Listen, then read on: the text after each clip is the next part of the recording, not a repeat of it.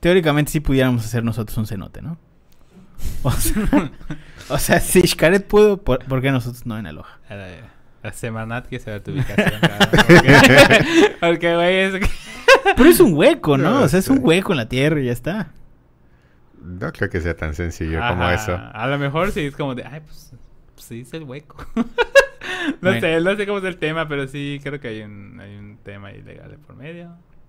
Ah, o sea, hacer huecos, te, te, hay, hay un tema legal por hacer huecos en tu casa. O sea, si yo escarbo, tengo que hablarle a alguien.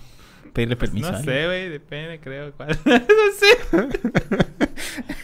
Bueno, pero si alguien está escuchando esto y conoce a Don Arroba Xcaret, Semarnat. Si conocen a alguien de Xcaret y nos digan, confirmen si solo es hacer un hueco y ya está, que nos digan. Pues solo haces un hueco y ya. Pues es que, es que en Yucatán teóricamente para, o sea, literalmente haces un hueco y eventualmente encuentras agua. O sea, eso no me vas Ah, sí, a dejar pero mentir. tienes que quitar toda la laja Claro, y toda claro. esa madre. Pero si haces encima. exactamente lo mismo, como muchas veces, no se vuelve un cenote. No lo sé, chavo. Esa es mi, esa es mi lógica, pero los dejo con eso y arranquemos el Eh, podcast. un- por favor, que se comunique un geólogo y le haga entrar en razón, porque no tiene sentido lo que está diciendo. Ay, empecemos.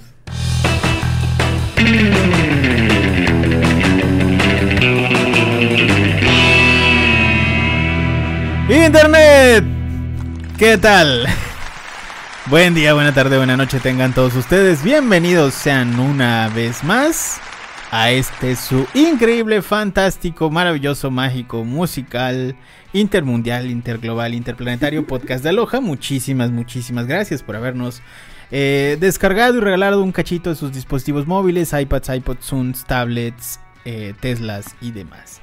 Gracias por utilizar su espacio en disco duro de esta forma tan cool que creemos nosotros que es nuestro podcast.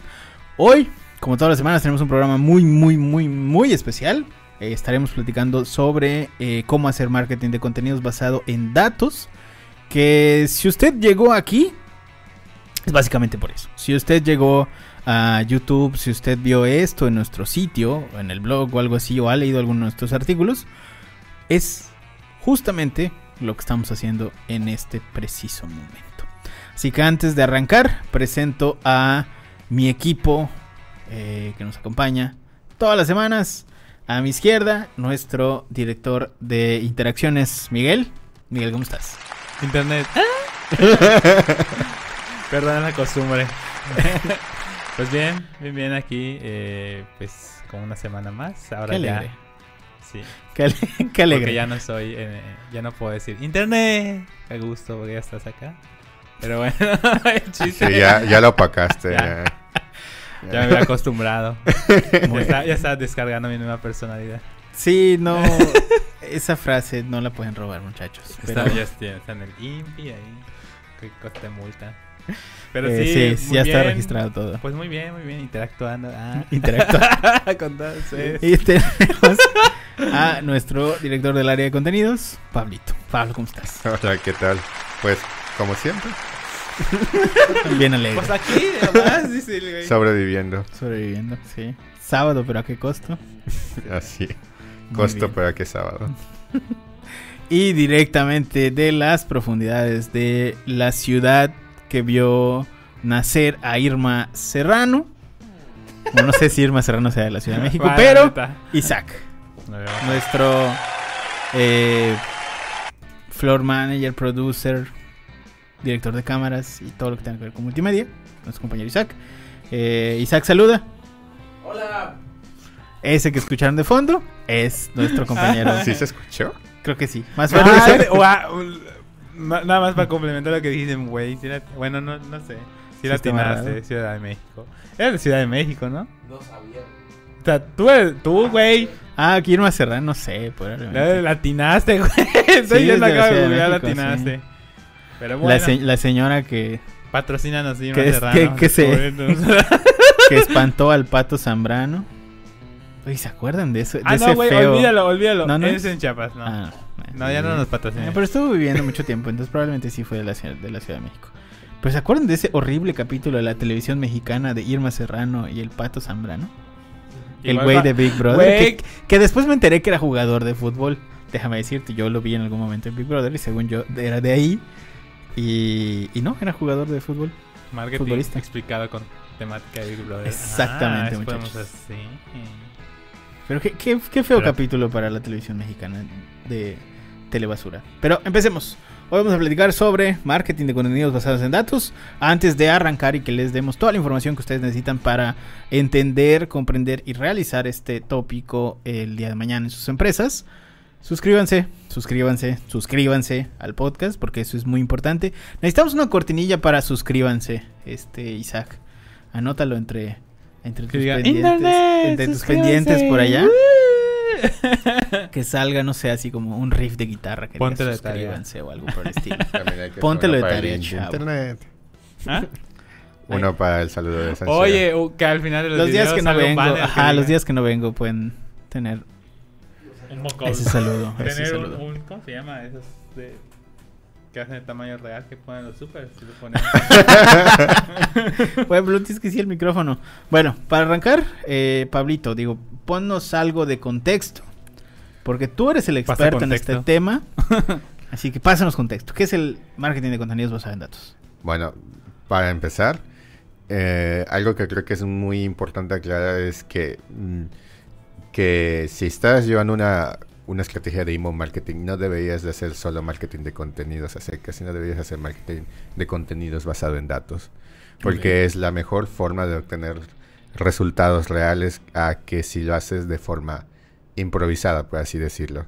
Entonces, teniendo esto en cuenta, el marketing de contenidos, pues como ya sabemos, ya me he explicado muchas veces, es una estrategia que se enfoca en crear contenidos de valor para atraer a los clientes ideales de, de cualquier empresa. Em, eh, cuando le agregamos eh, prácticamente la leyenda basada en datos, nos estamos refiriendo a que lleva un enfoque muchísimo más analítico. Aquí está más caro. Para Sí. cobrar más. Sí, porque hay que encontrar hay que encontrar estos datos que nos van a, dictar cuál es el comportamiento de- del consumidor, qué cosas están deficientes, qué hay que mejorar. Básicamente es ver un montón de tablas y gráficos para poder sacar conclusiones y de ahí optimizar los contenidos. Y entonces, este, básicamente empiezas con un contenido que está bien, mm, pero lo analizas estos datos, lo mejoras y obtienes mejores resultados. Y así, y así te vas. Ok. Entonces, en esencia es lo mismo que el marketing de contenidos, o sea, generar contenidos relevantes para tu audiencia, pero antes, digamos que haces como un diagrama de Venn para los que estudiaron matemáticas en la prepa, donde tienes cosas que le interesan a tu audiencia y cosas que estadísticamente son relevantes para tu audiencia y que activamente están buscando, ¿no? Entonces, lo que está en el medio de esas dos cosas, eso es el marketing de contenidos basados en datos. Sí. Muy bien. Entonces debimos hacer este diagrama de Venn. No sale acá, pero imagínenselo, diagrama de Venn. Que es el de los dos circulitos y en el medio hay como una... Este, Como conocimos los diagramas de Sí. Ben, de si es, rico, pero es mamón. o es pobre, es guapo. sí, Y ya exacto. en medio es como que el chat. No existe. el ultimate chat que es rico, guapo y carismático. Sí, sí, sí, un unicornio. Así es. Bueno, eh, la- bueno, en, en nuestra siguiente, en nuestra siguiente lámina es justamente es este resumen, ¿no? Que es lo mismo que el marketing eh, de contenidos, pero con un enfoque eh, total y completamente analítico. Existen muchas herramientas desde directamente Google, el uso de Google, hasta cosas como Ahrefs, HubSpot o SEMrush y tal, Sí. que justamente te Eh, recopilan datos y Igual el Oversuggest, ¿no? Oversuggest, por ejemplo, que es eh, Ese es gratuito, de hecho. relativamente gratuito, ya le pusieron ahí como Ya. Sí, Solo ya te- tiene un límite. Te muestra los más, primeros sí, más cinco o menos. resultados y ya los demás tienes que pagar. Pero está bien, ¿no? Porque son Pues sí, ¿qué? te da- 10 te ayuda. 10 dólares, o sea, es el más económico que Te ayuda tiene y pues al cosas- final si estás empezando en SEO, pues los primeros cinco te van a servir, Claro, básicamente. exactamente. Sí, además no es muy caro. O sea, si ustedes quieren arrancar con este tema de marketing de contenidos basados en datos, eh, una muy buena plataforma para arrancar es justo Oversuggest porque tiene los datos necesarios para que inicies y no es caro.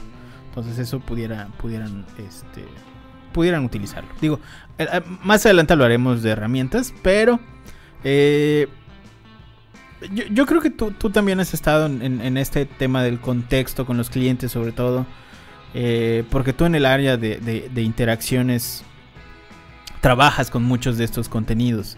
Y también el tema de, de las interacciones se basa un poquito en cuánto es la tasa de apertura, cuál es la tasa de interacción, bla, bla, bla, qué resultados estás teniendo. Claro. Al final de cuentas también es marketing basado en contenidos. Sí. ¿Por, No, qué, de- por qué es importante esto para, para las empresas? ¿Por qué creerías tú que es importante esto para las empresas? Pues prácticamente, si, nos regresamos a- al núcleo de... Yo espero que nuestro producer esté cambiando las, lá- las láminas porque veo que está en su chat. Está usando su WhatsApp. Pues, Producer, por favor. El núcleo de, del marketing digital, al final de cuentas, es otorgar la información correcta en el momento preciso, ¿no? Y, y precisamente, para la redundancia, pues hacer contenido sin pensar que eso que es relevante para, para las personas o para nuestros usuarios meta es un error grave. Porque, ok, a lo mejor ya definimos nuestro buyer persona, que pasa, no sé, yo he visto que pasa mucho de que mucha gente define su, define su buyer persona y dice, ah, no, pues es que le gusta, eh, por ejemplo, si es un producto de deportes, no, es que les gusta la, vida, la actividad física y les gusta cuidar su cuerpo y les gusta eso y lo otro. Y hace una matriz de contenido, pero a lo mejor es muy alejada de lo que realmente buscan. Por ejemplo, hacen de, por ejemplo, de dieta, de qué comer o cosas así, ¿no? Pero si tú eres una empresa que vende productos de deporte, a lo mejor te debes centrar más en el momento en momentos de compra específicos, ¿no? Por ejemplo, en, el tipo de consideración, ¿no? Por ejemplo, si vendes equipo para tenis, ¿no? ¿Por qué esta raqueta es mejor que esta otra raqueta? O cuál, o por ejemplo, ¿por qué comprar, eh, qué, qué tomar en cuenta el momento de comprar una raqueta para, para tenis, ¿no? O sea, este tipo de contenidos que realmente al final son relevantes, eh, sí van a otorgar cierto valor y sobre todo están enfocados a un- una meta, que es ¿qué? que te compren. Si tú vendes raquetas, obviamente vas a querer que te compren y enfocar ese artículo, ¿no? A eso. Eh, igual porque...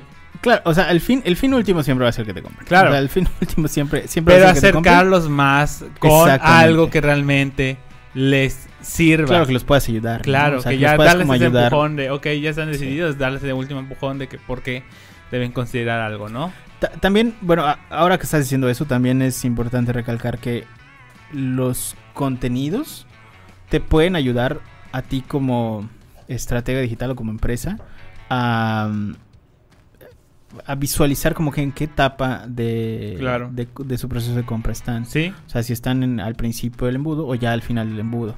Con cosas como, por ejemplo, si están buscando precios y alternativas y no sé qué, pues ya muy seguramente ya está, o sea, comparativas ya están muy ese al final. de- rollo, ¿no? O sea, ya están al punto de comprar, ¿no? Claro. Y es ahí donde ya puedes hacer ofertas. Entonces, sí, justamente el marketing de contenidos te va a ayudar un poquito a guiar este proceso de compra Sí, de, aterrizarlo. eh, de- del comprador tal cual. O sea, con, con su con su proceso de nutrición, tú los vas a ir los puedes ir guiando poco a poquito, ¿no? Claro. Igual utilizar los datos a tu alcance es una forma de comprender mejor a tu, a tu consumidor sin especular. Es lo que prácticamente Claro. estamos haciendo, ¿no? De que creo que le va a gustar esto. Y creo que puede visitar eso, ¿no? En cambio, ya con un, una matriz de contenidos ya más apegado a lo que realmente Sí. consume, pues vamos a tener un mejor resultado.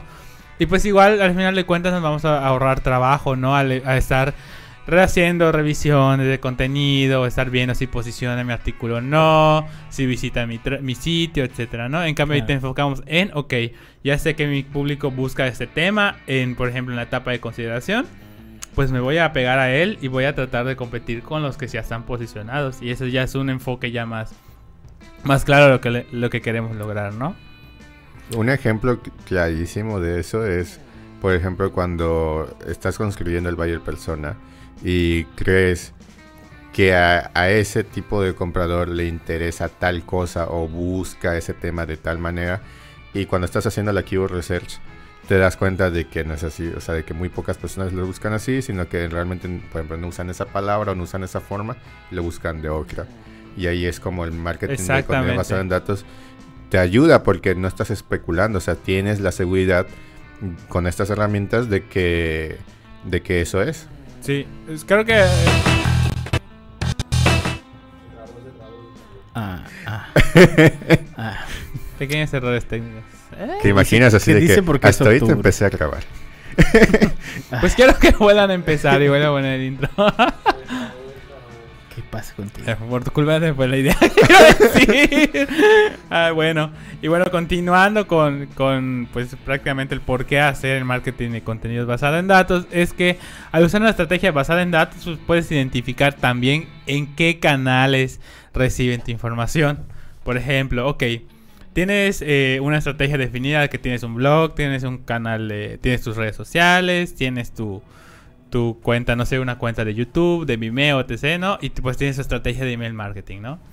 Y aquí la meta es saber cuál de ellas es más redituable para ti.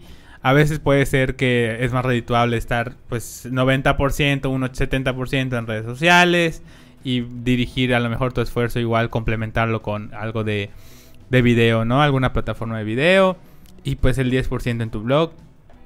O al revés, ¿no? Puede ser que tu blog sea tu principal canal, o a veces sea tu único canal en el cual la gente te conozca, a veces puede ser email marketing.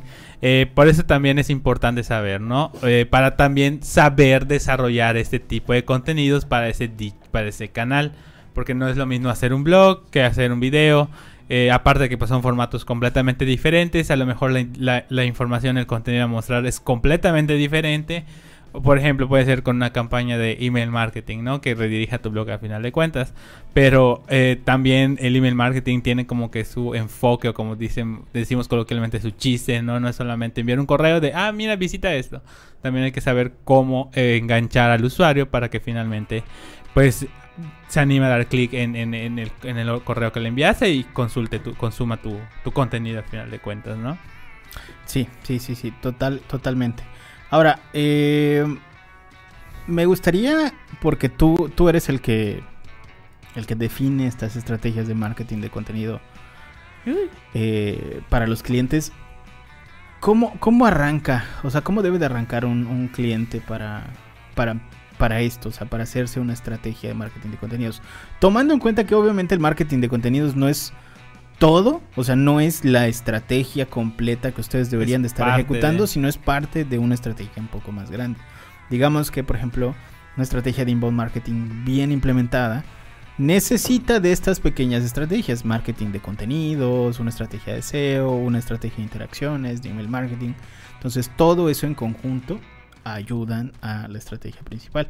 Pero ¿cómo, cómo arranca una persona de a pie? O sea, ¿cómo dice, pues a huevo, vamos a hacer esto?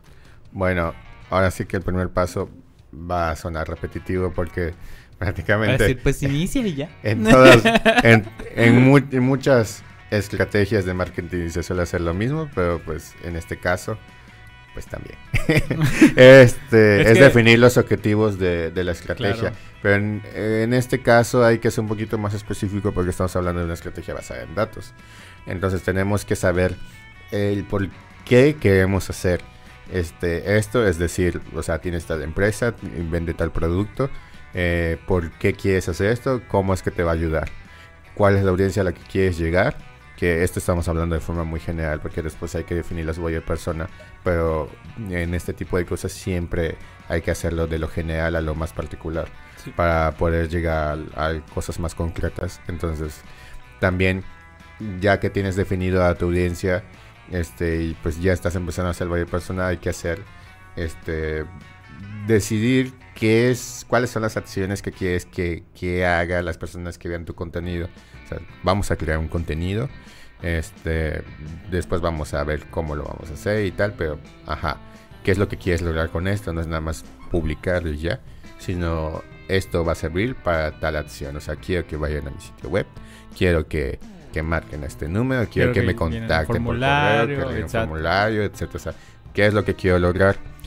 Y pues también, ¿cuál es el valor de marca que, quieres dar este, en internet? O sea, ¿cómo quieres que todo el mundo te vea? Porque ahora sí que internet es prácticamente como, pues, prácticamente como una marca, eso es otro mundo. Entonces, ¿cuál es la imagen que va a tener tu marca ahí?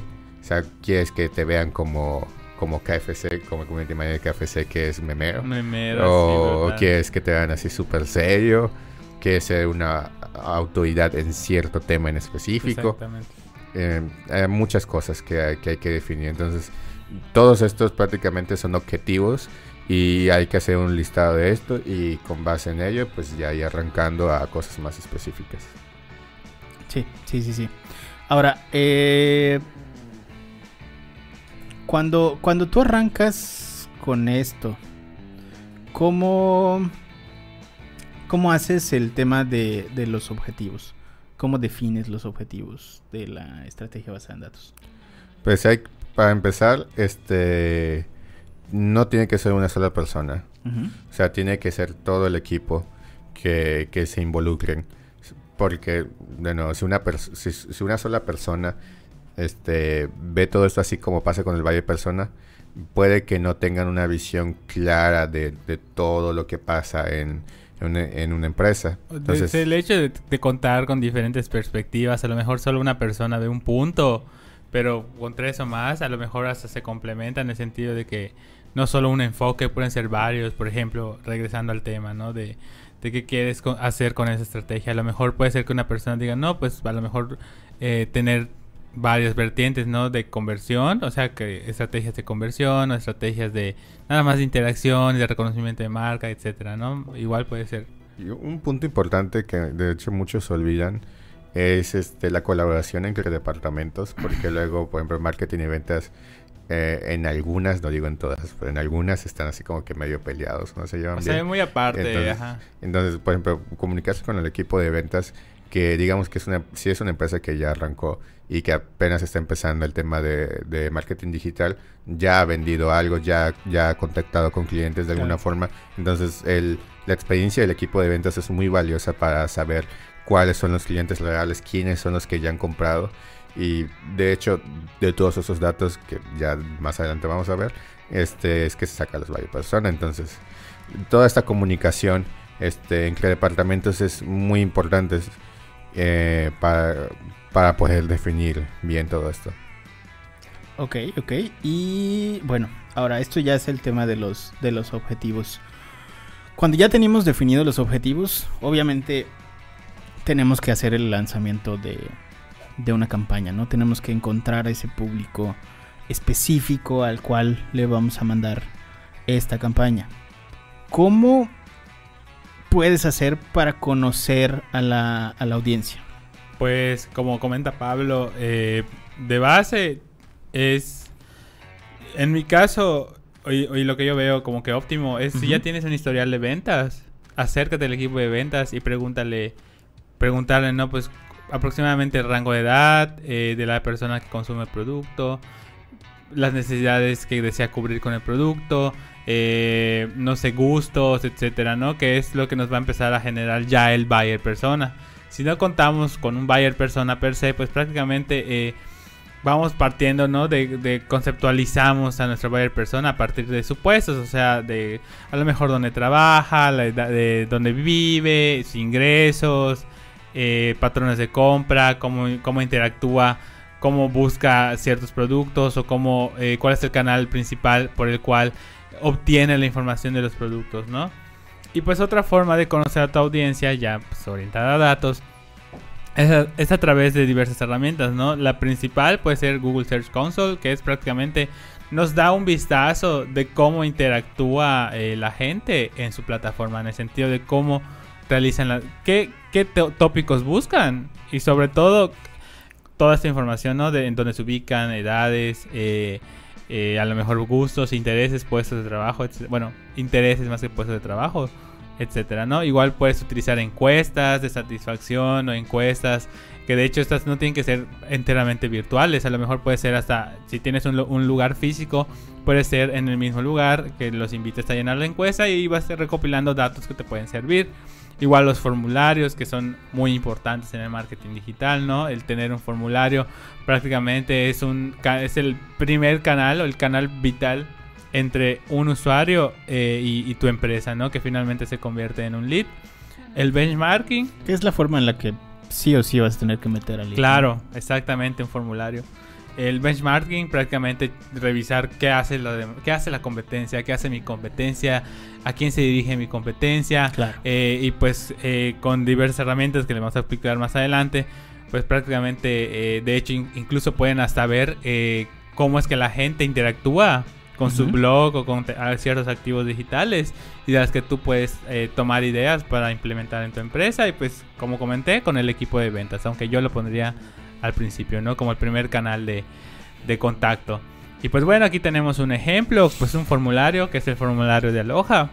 Eh, aquellos que han visitado el sitio podrán eh, ver que al final siempre tenemos un botón en grande que dice contáctanos. Bueno, más que en grande, como que resaltado que dice contáctanos.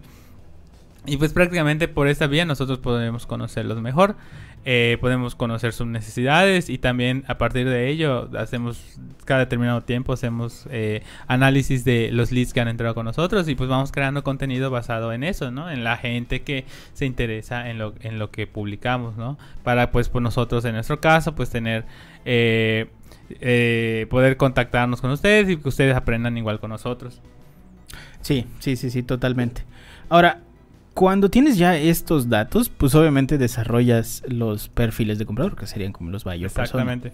Y cuando empiezas a generar tu contenido, el buyer persona tendría que ser tu, digamos, tu punto, en tu eje central para hacer todo el desarrollo de la, de, la, de la estrategia de contenidos. ¿Por qué? Porque si no es relevante para la gente que te está comprando, solo vas a tener tráfico, si es que obtienes tráfico, que no, que no tiene nada que ver con tu empresa. O sea, muchas veces nos llega un cliente que, clientes que dicen, oye, es que tengo muchísimas visitas. Cuando revisamos es, güey, sí, pero tú eres una empresa que vende... nada que ver a veces, ¿no? Ah, exacto, tú eres una empresa que vende, puta, no sé, sal y alguien está hablando de cuidados de bebé. No tiene nada que ver y muy seguramente no va por, por el nicho eh, que tú, vaya, de lo que estás ofertando. Entonces, tienes que ver definitivamente si la gente que te está comprando tiene que tener temas de interés que además estén relacionados con tu industria, porque muy seguramente a todos nos interesan cosas del COVID, por ejemplo, ¿no? Eh, pero si tú eres una eh, empresa de autos, ¿por qué vas a escribir algo sobre el COVID? O sea, no, tiene, no, vas, no vas a poder conectar ese contenido, a pesar de que sí llegue uno que otro potencial comprador, no vas a poder conectar ese contenido con un cierre de ¿Sabes qué pasa? Quiero creer que muchas eh, empresas a lo mejor confunden como que como mi identidad de marca abarca la familia. Tengo que hacer contenido para la familia, ¿no? Y es cuando hacen ese tipo de cosas como tú dices, ¿no? De cuidado para el bebé.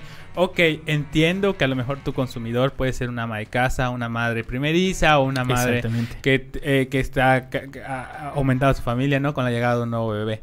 Pero a lo mejor hay un contenido relevante y, apegándonos a todo esto es, no, pues puede consumir... Eh, eh, cómo es el consumo de sal en los niños o cosas así, ¿no? Ya más apegada ya a mi producto. Sin dejar de lado los valores de mi marca y la identidad de mi marca. Y sobre todo apegada a un buyer persona que sí me va a consumir.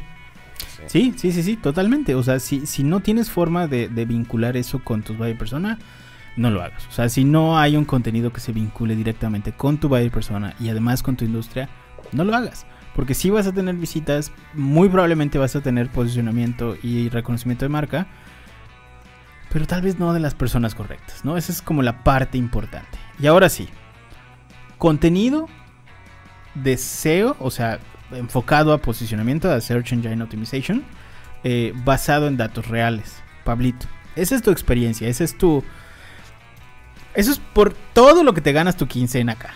Cuéntanos. Porque esto de aquí necesitamos que saques jugo, papá.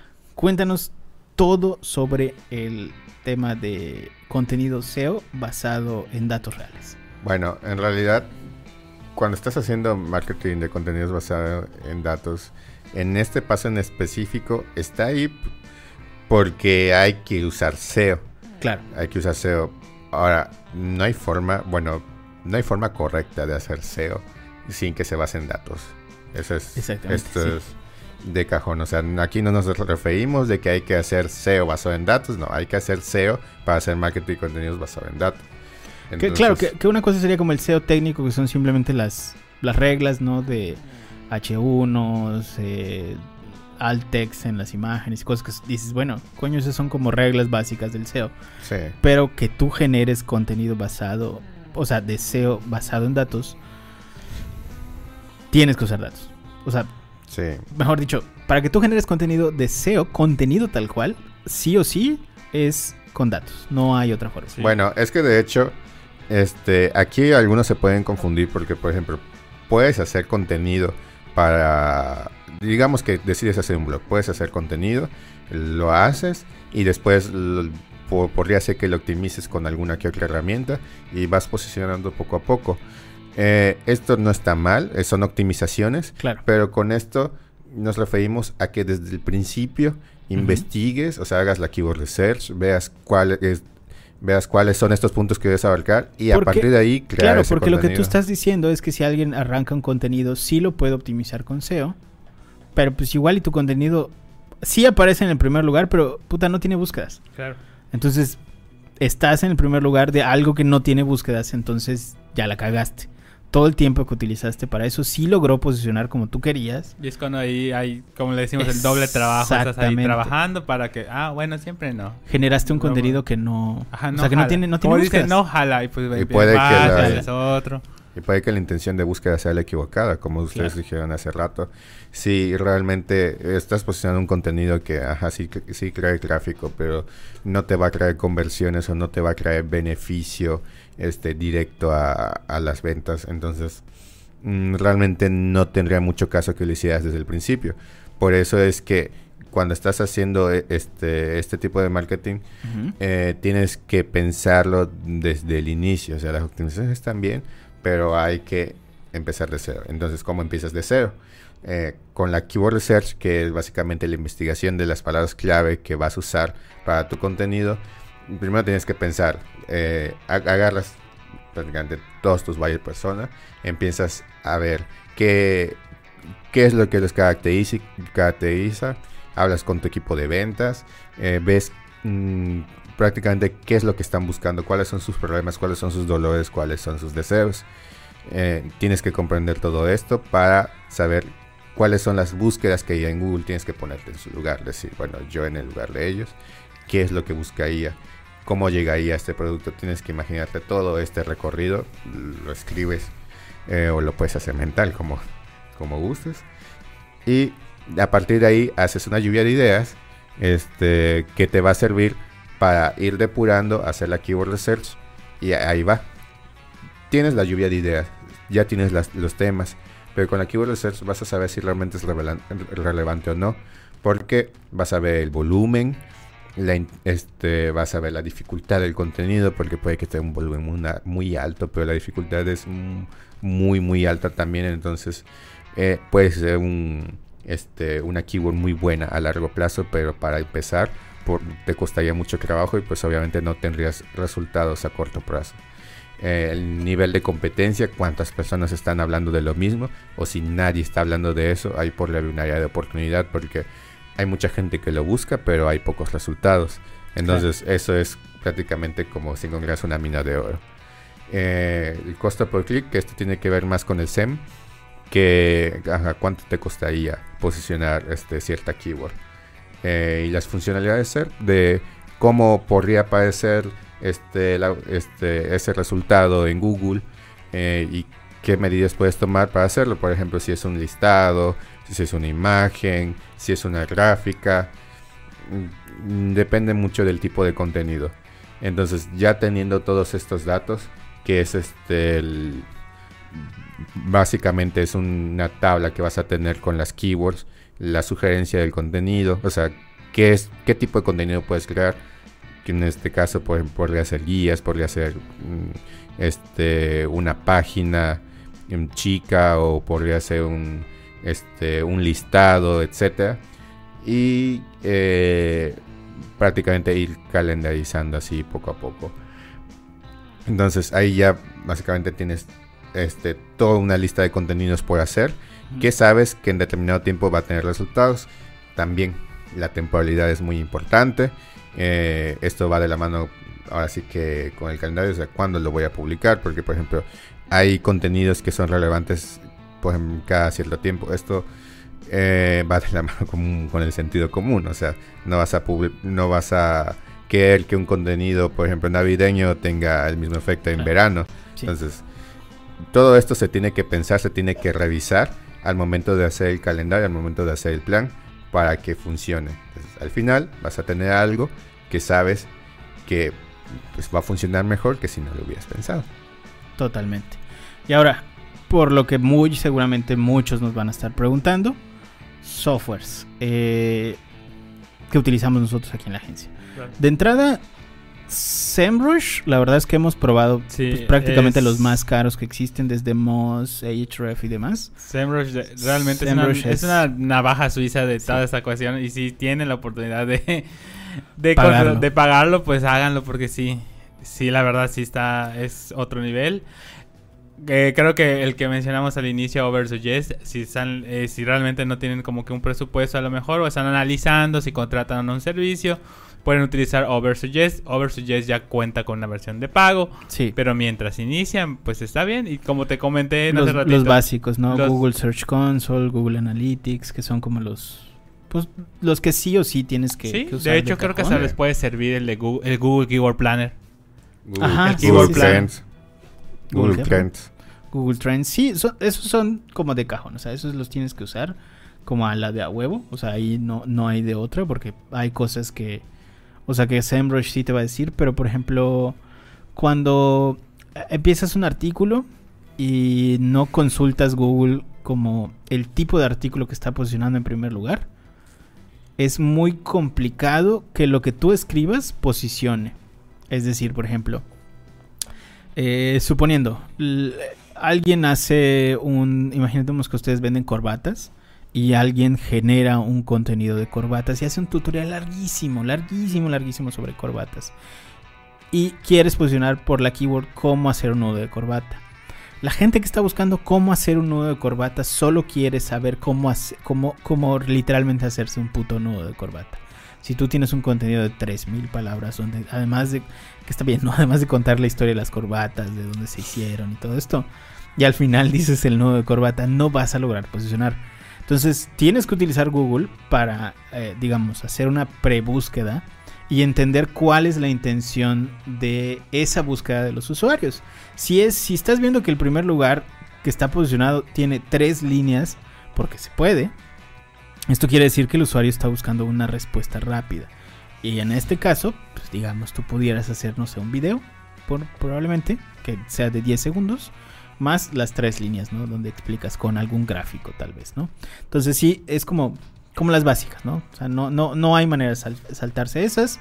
Otra la que está, de la que es igual otra navaja suiza como SEMrush, que para nuestro gusto como agencia, la verdad es que SEMrush es un poquito mejor porque tiene la posibilidad de ver sobre qué sobre qué están pautando tus competidores en Google, por ejemplo.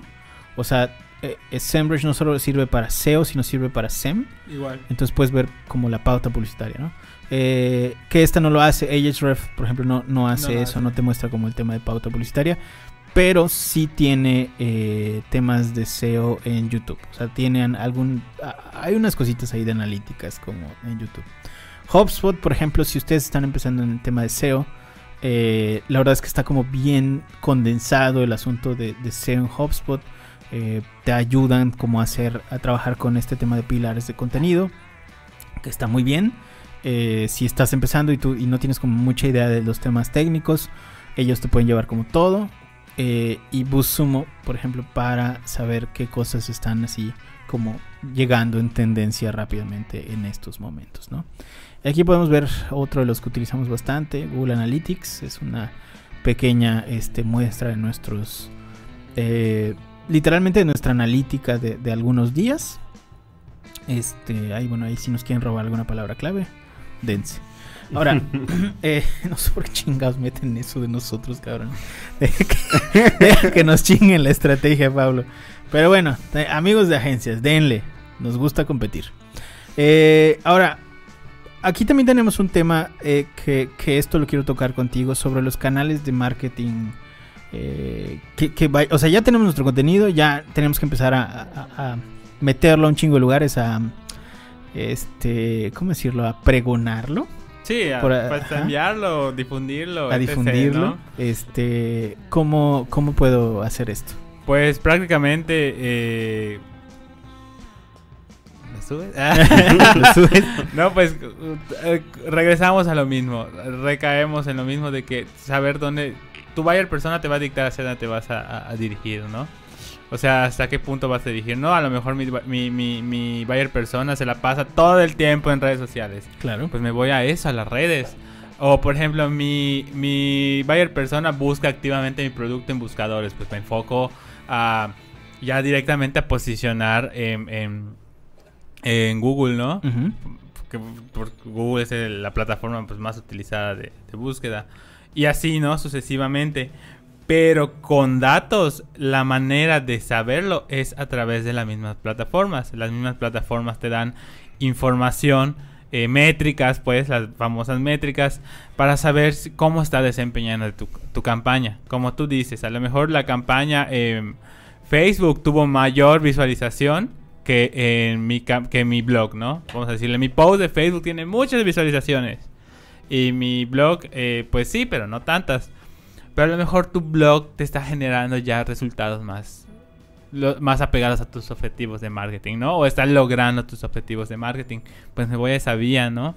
Y así de cosas, ¿no? Porque pues hay diversas métricas a tener en cuenta, ¿no? Tanto, por ejemplo, en en redes, ¿no? Es el alcance, eh, interacciones, comentarios en algunos puntos o retweets, en, o retweets, etcétera, ¿no?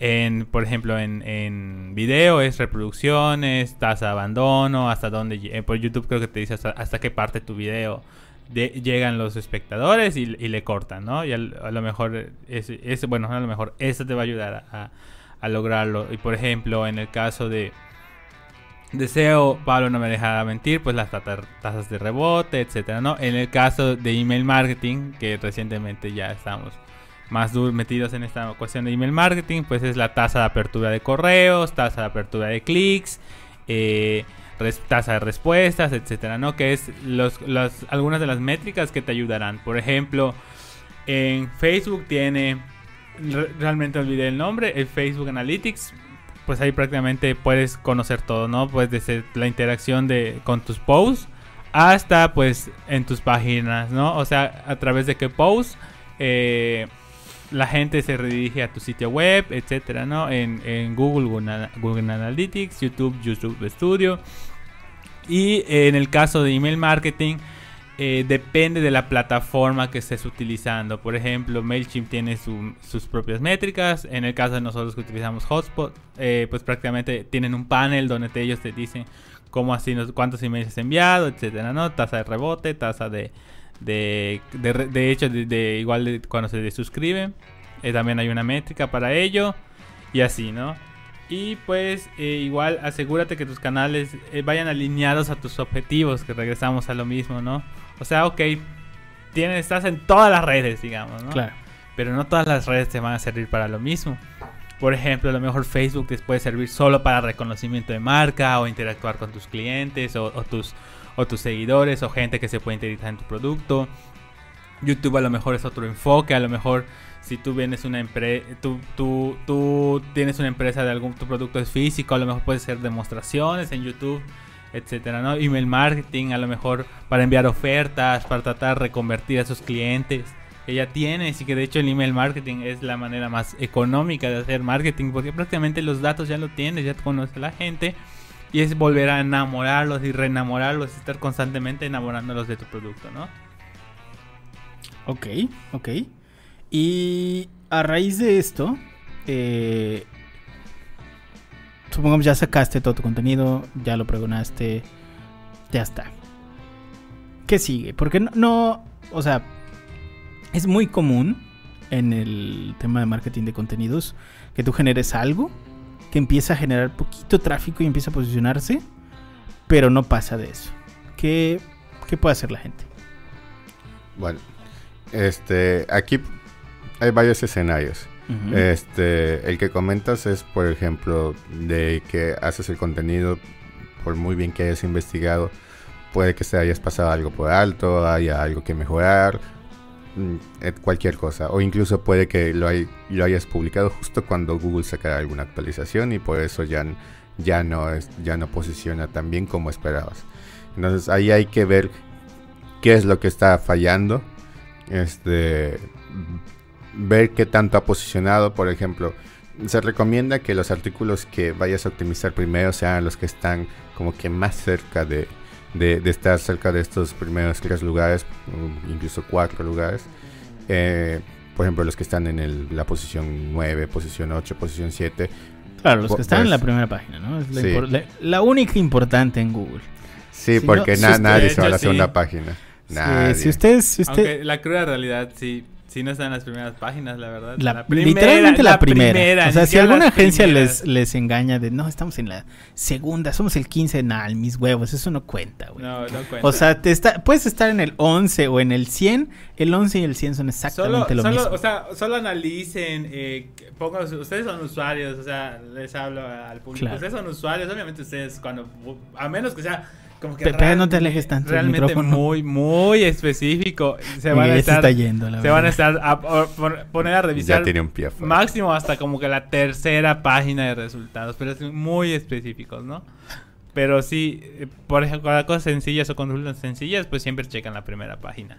Esa es una realidad. Incluso hay muchos que ni siquiera llegan a la posición 10 o sea solo se fijan en prácticamente la mitad de la página para arriba que es lo que básicamente queremos lograr. Sí, el primer y segundo lugar se llevan casi el 60% del tráfico. Entonces, Eso es lo que hay que ver. O sea, puedes celebrar que tengas un décimo noveno, onceavo lugar. Pero o sea, décimo noveno es ya entra a la carrera. O sea, ya soy alguien. Eh, sí, y ahí, precisamente. y ahí hay que empezar a chingarle. Por eso, lo celebras, muy bien, qué bueno.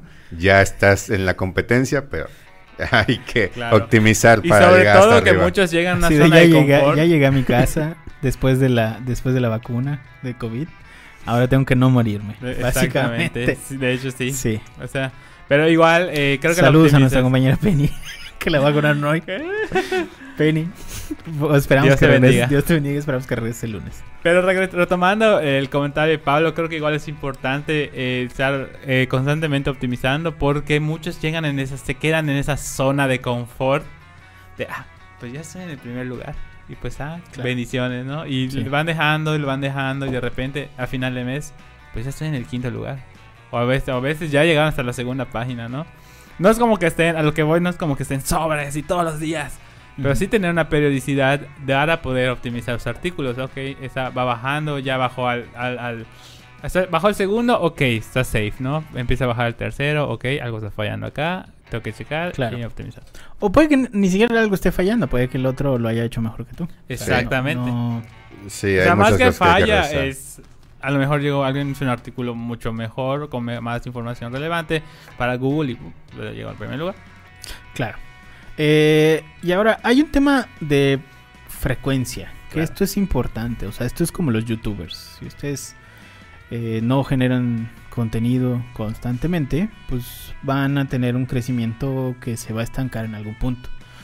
Eh, ¿Cómo funciona esto, Pablo? Porque aquí la verdad es que sí me tiene como bien intrigado porque nosotros generamos contenido y generamos contenido y en algunas situaciones eh, el, tema de la frecuencia ayuda incluso más que las optimizaciones. Entonces, cuéntanos, ¿cómo, funciona esto? Sí, lo, lo, que pasa es que realmente en las últimas actualizaciones de Google le han dado mucha importancia a, a qué tan activo estás eh, este, posteando en, este, en tu sitio web. Es, más o menos lo que pasa con los algoritmos de, redes sociales en el que en el que checan tu actividad, de que si estás interactuando, si estás publicando y así es como te dan un poquito más de relevancia orgánica. Solo que aquí en el sitio web este va más prácticamente con el llamado presupuesto de, de este de rastreo que tiene que tienes con Google de básicamente cómo va a rastrear tus páginas, cuántas rastrea. Entonces, si tienes, eh, si Google ve que, publicas muy seguido, entonces va a, mandar más seguido, va a rastrear tus páginas más seguido, entonces va a hacer que, tus artículos posicionen ya no en dos semanas, sino que posicionen en dos, tres días, incluso el mismo día que lo publicas, con mucha suerte, muchísima suerte podrías empezar a ganar posiciones. Entonces, esto mejora muchísimo tu SEO por esa parte eh, con respecto al algoritmo de Google. Ahora, la otra parte un poquito más obvia es que entre más contenidos tengas, pues más oportunidades vas a tener que alguno de ellos posicione y vas a abarcar más, más temas. Obviamente todo esto está pensado, no es, de nuevo, no es publicar solo publicar, sino que sean temas que de verdad eh, ayuden a tu usuario y que atraigan a los clientes potenciales. Entonces, con, est con esta frecuencia de, de, publicación de contenido, en poco tiempo podrías convertirte en, en un líder de opinión este, en, en, dicho sector. Entonces, hay muchísimos, este, es, ahora sí que expertos de SEO que recomiendan esto. Este, de hecho, uno de ellos es Ney Patel, que, que dice que, que, hay que publicar De Patel. sí, más de unas 5 o 6 veces al mes. Entonces, es, son cosas que hay que considerar. De nuevo, eh, estamos hablando de marketing en contenidos basados en datos, todo es medición. Entonces hay que ver cómo funciona que publiques tres contenidos, cuatro contenidos, cinco contenidos y pues quedarte con lo que más funcione. Ok. Bueno, pues dicho todo esto, eh, ya tenemos con ustedes un panorama de cómo funciona el marketing de contenidos basado en datos. Esperamos haberle resuelto la mayoría de las dudas. Si no, pues ya saben, suscríbanse. Nos pueden llegar a hacer, nos pueden hacer llegar sus comentarios, dudas eh, y demás. Ya saben, youtube.com, diagonal C, diagonal aloja creativos. Mm, antes de irnos, ¿cómo te pueden encontrar en redes sociales, Miguel? Como Mike Tenchuno. Y Pablo. Como Pablo Hernández con 2A. Ya me encuentran como arroba soy Sanshiro en todas las redes sociales, menos en Tinder. Nos vemos la próxima semana. Cuídense mucho. Bye. Hasta luego.